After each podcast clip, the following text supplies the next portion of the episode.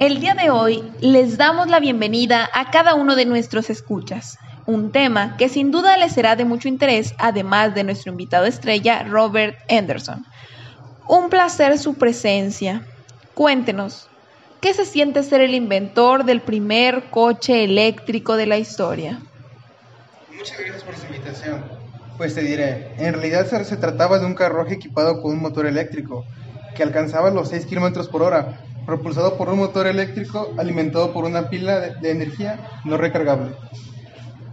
No sea modesto, su invento produjo un gran avance en la historia de los automóviles, pero ¿podría decirme por favor en qué época le surgió esta idea?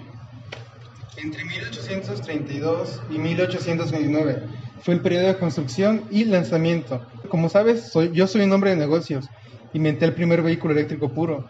Debo mencionar que, el profesor Simbrandus Strike de Grongia en los Países Bajos diseñó y construyó con la ayuda de, de un asistente, Christopher Becker, vehículos eléctricos a escala reducida en 1835. Me gustaría hacerle una pregunta. No sé si es una persona que suele pensar en el futuro, pero ¿cómo cree que su invento influirá en la humanidad en los próximos años? Claro que sí.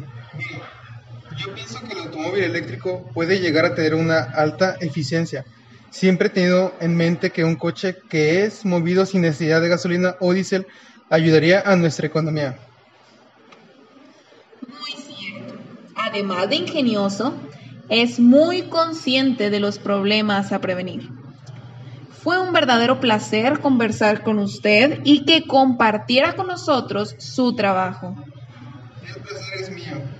Gracias por la oportunidad. Siempre es un gusto.